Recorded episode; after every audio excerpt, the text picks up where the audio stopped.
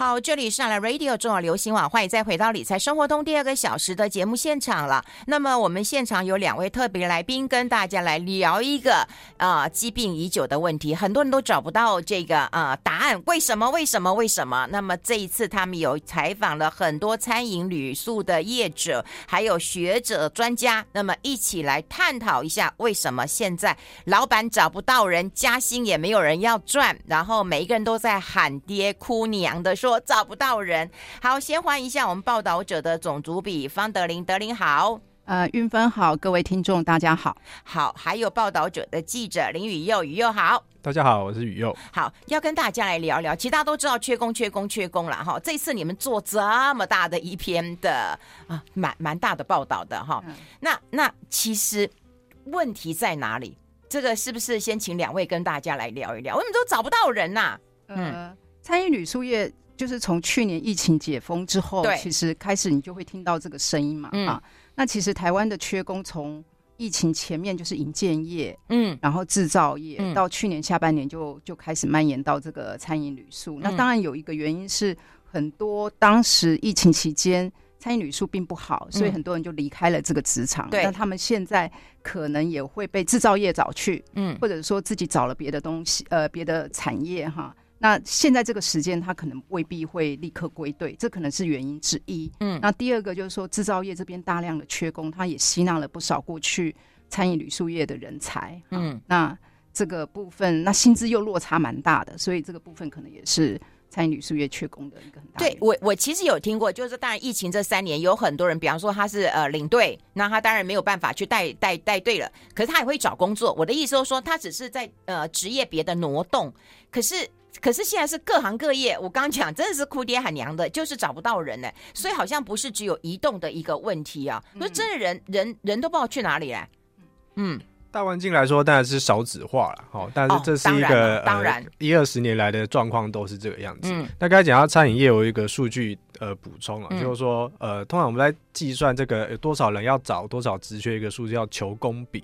那如果以、嗯、呃二零二一年的求工比的话，所有的产业大概是一点三，就是说大概有一点三个职缺在找一个人。哦，但是如果是餐饮住宿业的话，两年前就二零二一年就已经是四点二了，所以它已经比平均高了非常多，那最新的今年是七点八，就代表大概有八个职缺在抢一个人。那想当然了，就是 当然找不到人了。嗯，嗯哦，所以你想想看，职缺一我一个人，我可以选四个工作在等我，嗯、那我就去往钱多的地方去嘛。对，这样餐饮业者，我记得潘思亮也讲过一句话，他就说那那就调高薪水嘛，大家一起来调，调高有用吗？嗯，目前因为餐饮旅宿业其实本身它。它的赚，它并不是那么赚钱的行业、嗯嗯、啊。那餐饮旅宿业现在的就业人口大概有八十四万，嗯啊，其实算是很大比例的。嗯，那它目前以去年来讲，它的薪资中位数应该是年薪大概三十几万，三十六万左右。嗯，那你想想看，它如果加薪两成的话，也不过四十几四十二万。嗯，这个四十二万其实跟台湾劳工平均的中位数大概五十万左右，它差距还是非常非常的大。可是加薪两成对餐饮旅宿业的业者，可能就是一个很大的幅度的调整。我的意思是说，即使他加薪两成，他也比不上台湾一般劳工的薪资中位数。所以这个是餐饮旅宿业的一个一个，我觉得它一个不上不下的一个一个很困难的地方。哎，对，可是呃，你记不记得那时候，如果我们要找工作的话，或者是啊、呃，可能年轻人有打工机会，我不晓得德琳或者是雨佑年轻有没有打工的经验。如果你打工的话，你最容易去的还是餐饮旅，还是餐饮业嘛？因为他我觉得它的门槛其实是比较比较低一点。那那那那大家不缺钱吗？我的意思是说，虽然它还是比较低，那可是还是会有薪水需求的人会想要找这样的一个工作啊。那这个雨佑你怎么看？其实就是现在的打工的机会太多了。我就举一个，我们应该在座所有人，包括听众朋友都可能都不知道的新兴产业，叫做呃陪玩师。就是我的受访对象有一个是大学生大四的，然后他当然他现在在餐饮业打工，但是逻辑很简单，只是因为他觉得那边那一家开出来的薪水比较高，时薪两百一。但他之前有做一个叫陪玩师，很简单，就是陪呃付钱的老板们，好，他们就客人称为老板们。好。线上打游戏赚钱，好，或者是线上唱歌，唱一首歌，他们有定价，每一个人都有自己的价嘛。唱一首歌可以听五十块，或者是打电话叫你起床，或者是打电话陪你睡觉，这叫挂睡。那其实根据统计，大概全台湾大概有两万多人是在从事这个陪玩师，那有兼职也有专职，所以对于大学生来说，他我就在家里晚上睡觉前在房间都可以赚钱，那我干嘛一定要去端盘？哎、欸，这工作也也太妙了吧！真的，对，我，们听于右，对我听于右讲的时候，我也很惊讶，就是说，哦，现在年轻人其实打工机会真的还蛮多，而且都是超乎你想象的工作，对，还可以陪玩，然后陪你唱歌，然后陪你聊天，然后这样就可以赚钱。哈，哎，其实呃，我前两天在呃我们公司附近的一个咖啡厅，然后呢，就发现有一个日本小孩冲进来了，然后他妈妈就跑来跟我讲啊，什么什么，叫大家听讲日文了哈。我想说，嗯，我也讲的哦，OK OK，没有问题，没有问题。后来就有一个人进来了，他就说不好意思哦，刚刚是，那我就发现到哦，妈妈是讲日语的，小孩也是讲日语，但但那个保姆是会讲国语的，然后也会讲日文。我说，哎，你怎么这么厉害？你是保姆吗？他说。我是来陪妈妈的，因为他说他是呃日本的高阶主管的太太，那因为生两个小孩，所以有一天一啊一个礼拜有一天，那先生会请这个保姆呢帮忙照顾两个小孩，让妈妈去放风，妈妈可以去学插花，妈妈可以去去去去逛街，那他一个礼拜只要有一天，可是他就跟我说，这个工作的收入跟他以前当那个领队的收入还高，嗯，哇，那我讲说，哎，旅那因为如果如果你当领队。赚小费应该赚的不错啊，但你曾几何时你觉得他又不像全职的保姆，可是可以赚很多，这也是我从来没想过哎。嗯，对呀，所以现在的工作真的有很多千奇百怪的。那个领队其实我之前有访过一个，呃，他们的状况其实是餐饮住宿业里面算非常低标，很多都有些小公司甚至不会达到法定的基本薪资啦。嗯，然后访的那个他也是大概三十呃岁岁左右的领队，嗯，他就是。领很低薪，然后工时很长，嗯。嗯、然后在疫情前，他赔了五十多万，因为他带了一团瑞士团，嗯、然后那那个瑞士团，那是因为疫情刚起，然后他还没到那个呃，我们说他是什么三级警戒的地区，所以但是客人都要取消，那刚好在那个公布之前，所以他就要自行吸收，哇。后来跟旅行社谈了五十万，所以赔了五十万，他就就就离开，现在在学校做行政职，因为你你叫他做，他也不想回去做嘛，那当然以后人力断层嘛。对啊，哎，我觉得这样讲，老板等于是跟他切割，哎，不是他赔就是老板赔，是这个意思吗？呃，但是这个是他们那那一行的规矩啊。哦，等于是我揪的，因为那个团也是他自己去找的，他就是他跟到他自己跟呃这个公司之间的这个劳劳动契约，也不一定是我们讲的正职雇佣的契约，有点像是承揽的人员，所以有点像是自己的老板，但是现况就是说。低薪，然后风险很高，然后又遇上疫情，所以所有人都几乎都离开。那现在疫情结束，也不一定会回去。哦，哎，那这样是一个大问题啊！刚刚讲过，就算就算是加薪好了，我还有更好的工作等我去，对不对？更有趣的工作，所以你加了薪，我也未必会回来这个产业。那怎么办呢？这老板该怎么办呢？你有没有访问一些老板啊？所以潘思亮不是说希望政府可以开放外籍移工，嗯、后来就引起大家的那个好。那呃怎么办？其实现在业主大部分就是往中高龄去想啊，这是现有大家可以想到的状况。嗯、因为台湾的中高龄的呃就业的状况，其实跟日本、韩国比起来是差很多。就是日本其实到六十五岁可能还在工作的人非常非常多，嗯，但台湾这个部分其实是蛮低的哈，嗯。那所以现在很多我们访问过的，比如说一些超商连锁，或者是嗯呃一些饭店，其实他们现在都往中高龄的人才去去网罗。哎、那中高龄的要，其实我有我有朋友就是退休，因为他比较早退休，嗯、其实他是教师哦，比较早退休，他现在退休了两年三年之后，他也想找工作哎。中高龄，我觉得就业的意愿其实是蛮高的，那就看老板的聘用的态度，哈，会怎样？我们待会探讨。我们先休息一下，进一下广告。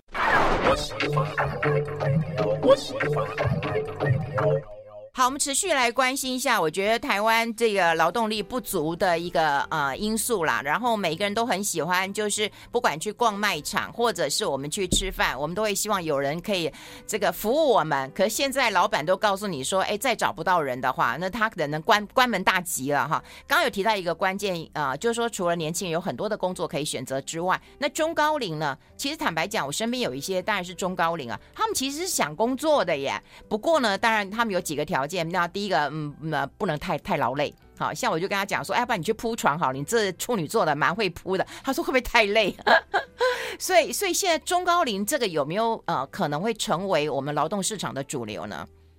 从我们访问的那个业者，比如包含餐饮，比如说麦当劳啊，哈、嗯，然后包含那个金华饭店，嗯，其实都看得出来，这两年他们新聘的人员当中，嗯、其实中高龄的比例是一直在增加，嗯啊，那确实就是说，从我们刚才的讨论来讲，就是说现在大家都找不到人，嗯，年轻人可能有很多的其他的工作选择，嗯，那大家能够想到的，那外籍移工现在也不太可能立刻就进来嘛，哈，嗯、那。所以现在唯一能够做的就是往中高龄的方向走。那我们也看到业主其实，在针对中高龄，其实有不断的在调整他们的整个工作内容。嗯，比如说以麦当劳来讲，刚才有提到，就是说，哎，他们厨房里面的那些器具可能太重了。对啊，那中高龄可能没有办法，所以他们现在在帮那些器具做减量化的，就减量化、减轻化的动作。嗯，那可以就是要让中高龄他们在做这个工作的时候可以比较上手。对，因为我我可能我们我我常去有一家也是类似这样连锁，就是摩斯啊。哎，我发现他们用很多那个中高龄的，对，在在用，对对，在不管是厨房，以前是看到在厨房，其实现在外场也是哎，对，所以这种趋势我我觉得会成型哎，是对啊。德林以后如果你再老一点，你会不会想要工作？其实我们一直在讲中高龄，中高龄。后来我就问这些说，哎，你们所谓的中高龄到底是几岁？我猜运芬，你你猜他们觉得中高龄到底是？我觉得应该要五十以上。其实不是哎、欸，他们在讲四十岁到五十六岁。了，哦，四十五到六十五是中高龄，六十五以上是高龄。啊。这个是我们的法规定义，但我的意思是说，我们在问业主，因为他们就说，哎、欸，我们要用中高龄，我就问业主说，那你的所谓的中高龄是几岁？嗯，他说的是四十岁到五十六岁，这跟我们的那个有点落差哦。对，所以可见他们早期要的这个年轻人力真的是很年轻，就是三十几岁的这样的人。那他们现在锁定的中高龄大概就是四十岁到五十几岁嘛，哈，嗯，那其实他们呃有业主跟我们讲说，呃，为什么这一群人他们越来越越觉得有潜力？嗯，第一个是呃。其实他说很多要来工作的所谓的中高龄，都不是因为真的缺钱，嗯，而是因为他们为了要打发时间。就像玉芬刚才讲的，就是你的有一个退休教师，嗯。啊，他们年纪还很轻嘛，大概四十几岁、五十几岁，嗯，那并不是很缺钱，可是他想要打发时间，对，所以现在很多类似这样的人，我的朋友已经五十几岁了。也五十几岁嘛，嗯、对啊，所以我才觉得那个五十几岁应该算中高龄，没想到四十岁就算中高龄，这是对业主来讲，对业主来讲，你看他们其实还是想要年轻一点，可是我我可能我认为的中高龄，我都会觉得是五十以上，或者是我们看电影那高年级实习生那更老，好吧？对对对，所以刚才云芬你问我说，我老的时候会不会？我在想，搞不好他们还是不会用我。不过那个业主有说，就说呃，虽然他们有定，比如说四十岁到五十几岁，五十六、五十七哈，但是他说，如果你保持的，比如说体力或者看起来让人家觉得你还是很有活力，嗯，这个年龄不会是一定是没有办法突破的。就是说，如果你是六十五岁，但是你还是看起来很有活力，那这个业主觉得他们还是会用。对，那你就要保持一下那个青春美貌。不过说实在，像我是很喜欢工作的人。如果说有一天我被市场决定了，就是说我要退出职场，其实我应该会很难过吧，对不对？可是为什么我们国内的劳动参与率就很低啊？为什么？那世界那其他国家的邻近国家呢？韩国呢？呃，其实日本跟韩国的数字都比台湾好，就是说大概六十岁以上，他们大概都有呃大概七成以上的人是有在工作的。那台湾在这个部分只有三成八。嗯，落差接接近两倍，那有几个因素啦。第一个当然就是退休金的部分，就台湾退休金的制度是没有到很好，但也没有差到让你活不下去。对对。好，那还有另外一个是我们习惯说啊，呃，养儿防老，好，所以小孩长大可能在四五十岁，呃，三四十岁，他有些钱他可能是要呃孝亲费是要给爸妈的。哦，嗯，那再加上呃房。房地产很多，房地产其实掌握在老人这个世，呃，就大概中高龄这个世代，所以其实他没那么缺钱。好，那退休直接直接那就要退休了，所以他就不会想说我要出来找工作。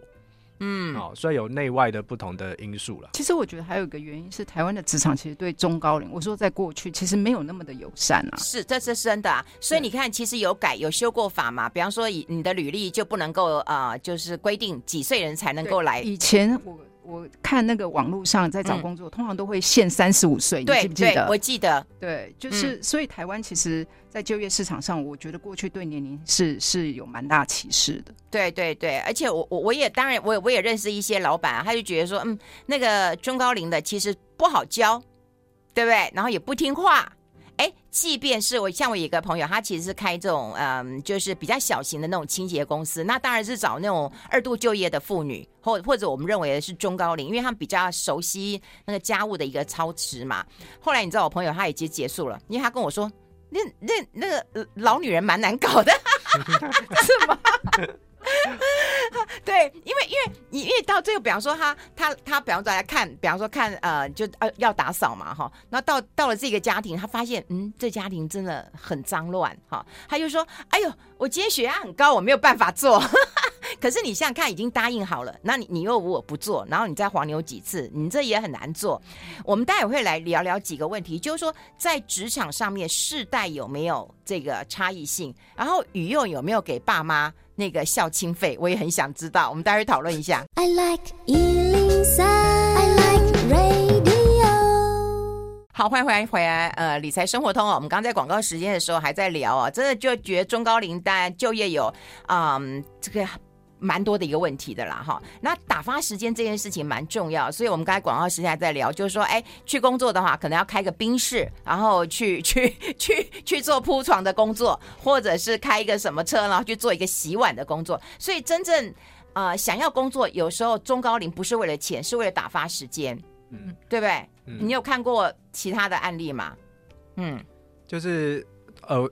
大概中高龄的部分有两两个部分，一个是贫穷老人，嗯、是真的缺钱，这你不可否认，这部分也是在增加当中。有。好，但是我们访的所有的业主跟受访者，大部分人都是他也不一定缺钱，对，当然他就是想要呃，就是闲闲没事做，想要打发时间，或者他也觉得他也有自觉说，哎、欸，我是不是呃让我生活重心放在工作上，我这样还有社交生活，我老了也比较不会失智。嗯，好，那所以就很多呃，像饭店业的这个主管就跟我们说，哎、欸，其实他们有很多的这个呃 part time 的一些中高龄的这些员工，其实是比如说儿子就是开着跑车在上班，然后来来来 来饭店铺铺床的，啊，那其实不冲突嘛，就是他家里很有钱，但是他也想要有一份呃体力活的工作啊，主要就是打发时间这样。啊，我觉得最主要是他们要跟社会有连接啦，对对对，打发时间跟社会有连接。哎，你看嘛，全世界都还担心那个呃。呃，孤独的问题嘛，对不对？嗯、然后老人其实社交参与也会比较窄化嘛，特别退出职场之后。嗯、可他如果又回到职场的话，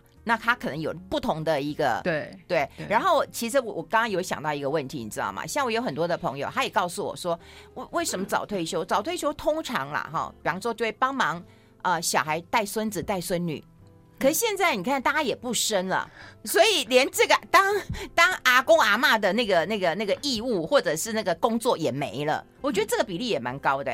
嗯，其实刚才雨佑讲的那个例子，就是饭店，就说儿子开跑车去，嗯，其实那个员工应该是他本来就是那家饭店的员工，然后后来退休了，哦然后呢，他其实是因为他的朋友。也都在那嘛，就是那里还有一些他的朋友在，嗯、所以对他回去做这个 part time 的工作，其实一来是维持这个社交生活，嗯啊，然后让他觉得不会很无聊，嗯啊，那也我觉得这样子其实他也比较能够保持活力了。现在病人就是说中高龄的，说实在不欠钱，台湾储蓄率很高，刚刚讲又有房产，对不对？嗯、然后呢，可可能还有子女的孝敬啊，所以我想要知道鱼友有没有。你住家里嘛，对不对？对，我住家里，然后 答案是没有。那你妈不会叨念吗？不是，我就说，因为呃，我当然没有这样讨论过啊，但我觉得他们是有钱的，他们不缺钱嘛啊、哦、啊，然后反而是他们常会觉得说，虽然我也在工作了，也很多年了，嗯、反而他们呃不呃三不五时就会想要包个小费什么的。哎呦，哦，你爸妈对你好好好啊！对对对对对，那呃，那你会请他们吃饭吗？请他们吃饭了，嗯，显然是没有啊。哎，母亲节快到嘞，对对，母亲节会了啊，会啦，对对对，哦，嗯，那你过年会包红包吗？会啊，但是他们会，他们只是收红包袋啦，对啊。哎呦，哦，好好的爸妈啊，对啊对啊，嗯。嗯，所以我跟你讲，父母亲如果说自己有一些退休金的话，他其实对于孩子也就不会有太多的一个要求了。哎，那我们来谈一谈啊，我觉得你们这个报道当中也有提到，不同世代其实对于那个工作的一个嗯，不管是使命感，或者是社会参与的感觉，或者是呃价值观，其实都不一样的。你看我们年轻的时候，不都觉得应该要做嘛，而且要找一份正职嘛？对对。可是他们现在年轻人未必吧？嗯，我们的世代上有什么差异嘛？因为我们刚刚找到一间呃烧肉店，对，然后。呃，里面有二十岁的、二十二岁跟三十岁跟四十二岁的不同的员工，都他们都在做一样事情，但是想法完全不同。嗯，他刚才讲的那个陪玩师，那个就是这个二十二十二岁的这个例子，他的逻辑就是哪边钱高我就去。那因为工作选择实在太多了，所以选择餐饮只是不是因为我喜欢做餐饮，或是离家，但也是离家近了，只是因为他呃赚的钱比较多，嗯，哦，所以我才做这个。那今天其他工作钱赚别的话，他就过去了。嗯，而重点是他花的钱也多，因为他虽然都要赚烧肉店的钱，但是他也常常去烧肉店消费啊，还蛮长的。所以就是对，没有错。所以他有时候是中午去那边吃完饭，嗯、吃完饭之后就在那边躺在那边睡觉，然后上下午班把中午吃的这一顿再赚回来。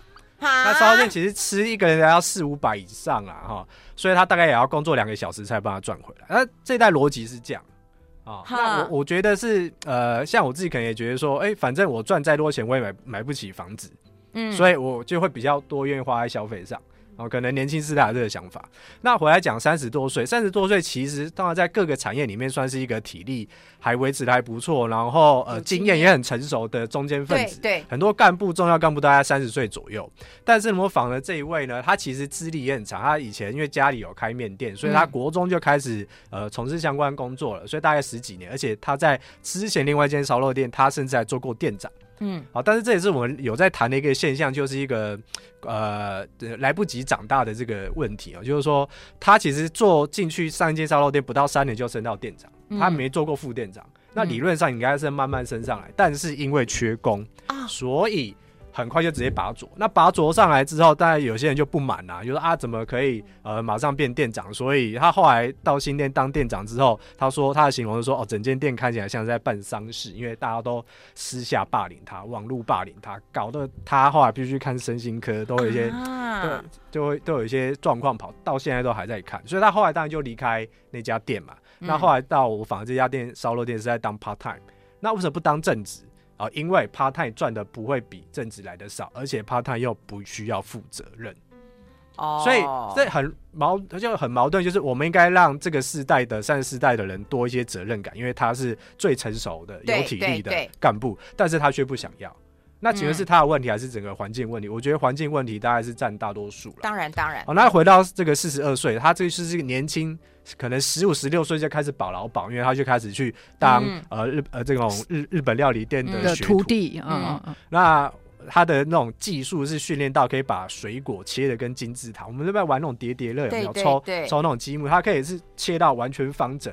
然后让你去，对，那以前的技术大概两三年才有机机会当当出师当师傅，他是这样培训出来的，所以他到现那当然现在有小孩也都小学国中了，所以你说叫他离开餐饮他也是不行，他也没有办法，他逃到 s a l 但是呢，他现在来看这些小朋友，其实就有点像刚刚玉芬讲，就是以前是。啊，你不不会切啊，然后就脚就踢过去了，所以他身上都还有那个伤痕，就是以前老师傅踢他的，但是现在不行，现在是啊，你不会切啊，没关系，我来切就好。啊哈哈哈。啊！对对对，就是第一个是呃，我也不知道你这年轻人这份工作做多久，可能马上就走了，对。啊，我与其花时间教你，我不如我自己来切比较快，嗯，好，或者是我就算真的教你，那万一呃你觉得压力太大，明天就走了，那怎么办？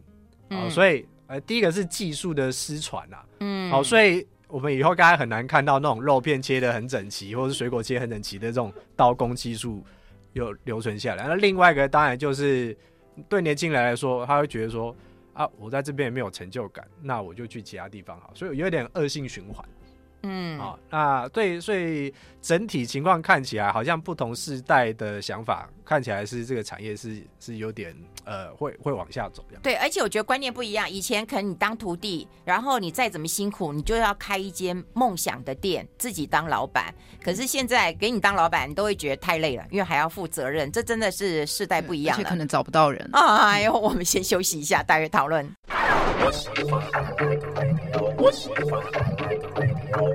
好，我们持续跟报道者的种族比方德林跟记者林宇又来聊一聊，因为我觉得这个餐饮业的问题哦，我们每个人不管你是参与者或你身边有很多的一个朋友，大概都有这样的一个呃经验当中啊，所以我们刚刚讲了不同世代可能会不一样，像你看谁德林，你没有梦想过要开一个咖啡厅吗？对，或者是开一个属于自己的店吗？对，我都做过这种梦哎、就是在工作很不顺利的时候。可是现在年轻人真的不一样，就是说啊，那就就就过了今天再说，那明天没有钱，我再去做 part time 的工作，因为这么多那个嘛，工作的让他选、啊。对呀、啊，对呀、啊。然后刚刚那听雨又那样讲，我也觉得啊，以后我们可能看不到那种刀工很细，不管他切水果、切肉，可能都看不到了。那可是打死餐饮呃餐饮市场的还有一个问题，就是物价的一个问题，对不对？嗯、还有一些什么嗯，大家。这个很关心，就是疫情之后，那有没有报复性的？可是东西又变得很贵，好像又把它抵消了。你怎么看待这个问题呢？嗯，我就要问大家，就是疫情那个时候，大家都会点外送嘛，嗯、因为不想接触。对。那现在疫情结束完之后，你舍得就是走两步路去外面吃，还是你一样就是拿手机起来点外送？哦，有年轻人都马是点外送，我自己我一定走出去吃。但以数据上来看，那疫情前我们大概只有五万名的这个外送员，那疫情后现在是十五万，啊、嗯，三倍。但而且这个数字是没有往下降，就代表大家都还是已经习惯点外送了。但是说实在的，对于业者来说，是一个嗯，嗯，他们对外送平台就是又爱又恨啦。好，举例，比如说，因为他们大家都会抽，呃，平台会抽大概三到四成。的钱哦，好高哦，所以所以就有业者跟我说，他们以前在没有外送品，如果你是直接卖便当出去，一个便当可以赚赚五十块，现在只能赚十五块。那、嗯、那怎么办？他还是得赚啊，因为他可能他外送平台他就占了他五成以上的生意。嗯，好，那在这样的这个成本架构下，还有店租，还再加上这个呃原物料涨，因为之前蛋涨成这个样子，所以。它的终端售价，餐饮业没有办法提升，就是这样。只要提升个五块钱，可能而且选择又多，因为大家都想开咖啡厅嘛，哦，所以所以他他他也不敢涨价。那到最后就是只能他薪水也提不提不高，那提不高，你又就又缺工，所以恶性循环。嗯，你知道吗？我呃在呃就比较解封以后，就是口罩可以拿下来之后，我有很多爱店嘛，哈。然后我我去的时候，他就跟我说，呃。没有办法接，他说啊，如果你一两个人，因为认识嘛，他说你来你来，然后我一到店里我就发火了，我说你还有那么多位置，你还骗我，他就说我、哦、没有人啊，所以我没有办法开。对，他说我没有办法做啊，然后甚至我很喜欢的一家日本料理店，你知道，他还要把门给拉下来，我说你跟他去做，你不敢开门做生意，他说不，万一有人进来了，得罪了客人怎么办？嗯嗯，嗯，所以我就觉得他们不是。不是不做，是好像必须要缩减规规模，也不是我们订不到。我那天跟费勇讲说，我们根本订不到位置吃饭，可能因是因为他人力不够，不是他没有位置。呃，没错，我们其实有一个报道是讲竹北，竹北现在是我们听到就是说这个缺工很很严重的地方。那时候听到就是说，在一个百货公司的美食街，嗯，就常常会发生刚才运芬讲的现象，就是外面大排长龙，嗯，可是里面其实桌数有一半的人，一半是没有坐人的。那原因就是因为他们的服务生不够，那没有办法。就是等于有一半的桌数是不开的，这样就很像以前我们在讨论那个病床，你还记不记得、啊、那种护理人员缺的时候，医院的病床会关床嘛？嗯、现在就是关桌数这样子。哇，那这个这个这个也是打乱整个整个餐饮市场的关键啊。嗯嗯，吴姐，呃，解方其实就是朝刚才讲的中高龄这个部分啊，是有很大的提升的空间啊。那当然法规、嗯、都要靠中高龄。搞不好中高龄以后以后就是工作有四个可以来选。但现在有些业者讲说要要引进移工嘛，那这些事情其实讨论都很多啦。因为引进移工在政府上有一定的法律程序，他可能要审核到一两年啊，至少要两年。为什么？因为他主要就是怕。随便引进移工，反而是侵剥夺了本国籍劳工的就业的权利。哦、会对，会哦。所以他一定要确定说，这个东西真的是本国籍劳工，嗯、即便你工资调再高，都没有人愿意做。比如说是呃农业，甚至是营造业。营造业啊、哦，那这一种他才有机会去引进移工。啊，那当然，开放已经移工，到底移工愿不愿意来台湾，还是他可能选择去日本、韩国或其他邻近福利或保障比较好国家，那是另外一件事情。所以这件事情当然要审慎来思考。那至少服务业来说，目前劳动部的说法是没有要引进，因为他们发现他们过去的一些媒合活动中，业者提供开出的那个薪水还是很低，是就是基本工资。然后那那那种那种呃基本工资两万六千四，你引进一工一个成本就两万六千四，你还再加两千块的就业安定费，然后再加上你要提供宿舍啊那些成本，其实大概又三万块，就已经比他提供的开出的那个薪资还要来得高了。所以劳动部是觉得说，啊，那你业者先提高薪资再来谈。嗯，哎、欸，可是这对月子来讲的话，我今天找人找不到，我要提高薪资。然后刚刚又提到一个问题，我如果有外送平台，我要被被抽很高的一个费用。另外还有一个就是我物价成本不断的一个上涨。然后我如果上涨之后，有人说啊，要许我怎么这么贵？然后就上了报之后呢，可能那个政府又有什么什么查什么物价查查查气小组，然后大家可能又给你一心复评了。我我觉得这是整个这样纠结在一起的。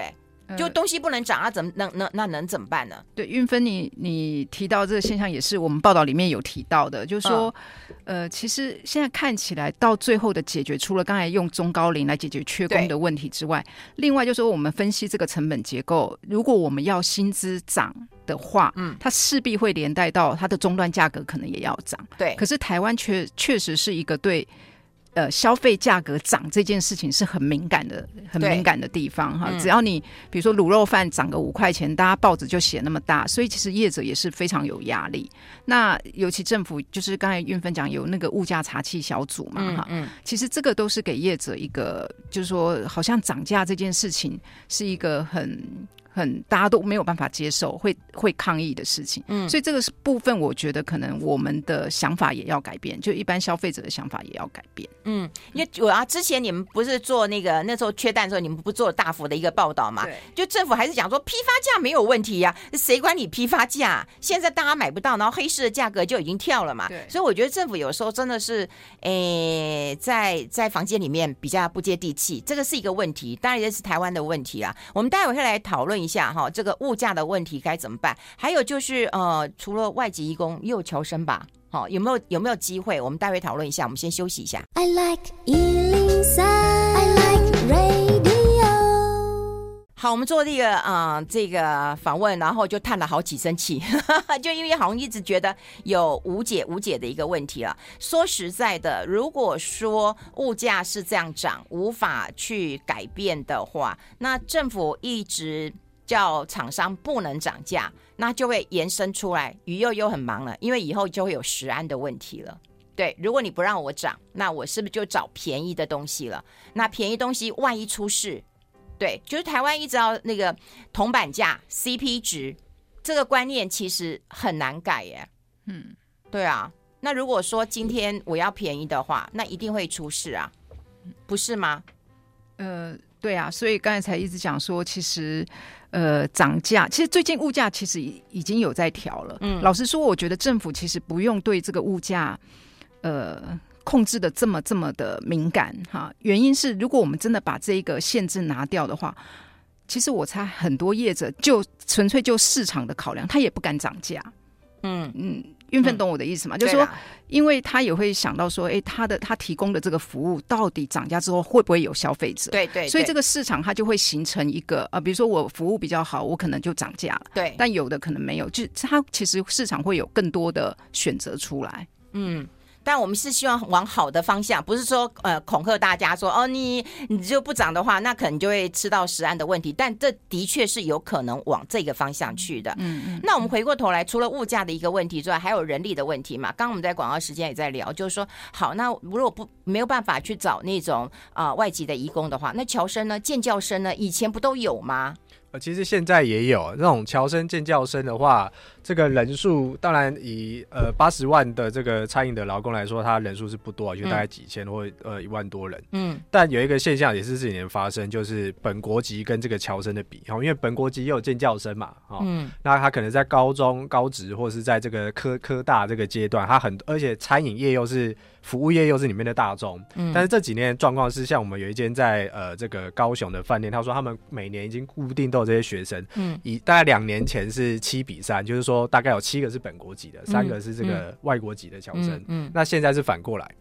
哦啊，也就是说，他们比如说你呃饭店到饭店端盘子，你现在看到可能有在七八成的机会，他不是本国籍的学生，那这当然是本本地学生的少子化是一个原因啦。嗯，好，那呃，但是回到这个侨生的部分，其实这个数量也是在下降，就是他我们虽然因为引进这几年有开放比较多，但是这个趋势看起来之后，乔生的这个比例会下降，所以说到底还是可能还是要回到中高龄。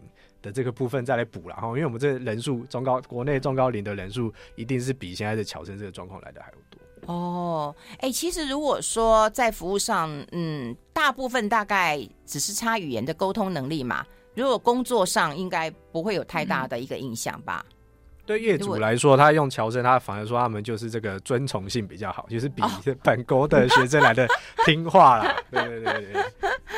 哎呦，那现在看起来就是说啊，建教生，哎，你知道吗？我记我记得啦，哈，就是大概嗯十几年前有没有？那时候不是大家都很流行那个呃呃面包冠军，对不对？然后餐饮业就就啪啪啪啪啪，很多学生都去念，你知道吗？嗯。然后嗯，他们的梦想不见了吗？他们不想要成为世界冠军了吗？他们不想要开一家店了吗？这些去念书、念念念书店、餐饮的人，呃，要成为冠军，要就是这个 工作或者环境要付得起冠军的待遇啦。我觉得对年轻人来说，就是他觉得他选择这个行业，呃，要做到那个地步，他得到的成就跟他的报酬，如果不符他的预期的话，他可能不会想往这条路走了。确实有一阵子餐饮业蛮红的，嗯，对，很红，而且学生很多，爆多。对对对，我觉得可能比如说像一些龙头企业，比如说鼎泰丰、嗯、王品这些，它当时有带动了台湾的餐饮业的某种形象的提升。有，然后那时候就很多人他就想要进到这个餐饮，但是台湾的餐饮业基基本上是中小企业这种微型企业居多的，能够像王品或鼎泰丰这样的企业真的是不多。所以可能还是有很多，大部分可能高达九成以上的从业人员，他还是处在这个比较低薪的这个状况。嗯，哎、欸，像看完整篇的一个呃，你们的报道，真的充满了那个很多的无力感，然后你只能够在持续的倡议，就是说啊。呃企业界对中高龄的友善一点，我的感觉是这样，因为年轻你无法改变他嘛，他正在改变我们，嗯、我们怎么可以改变他？说你认真啊，做好好的做，然后做满八个小时、十个小时，有一天你会当当老板的，那他就说当老板要干嘛？他说当老板你就有钱可以呃吃喝玩乐啊，享受人生。他就问你，那我现在不再享受人生了吗？我为什么要等到以后去当当老板？我觉得你无法改变年轻人了。对，现在就是中高龄加上那个机器人哦。对，我觉得要倡议就是说，那个企业主那个对中高龄友善一点了。好，今天非常谢谢我们报道者的种族比方德林，还有我们的林雨佑，谢谢，谢谢两位。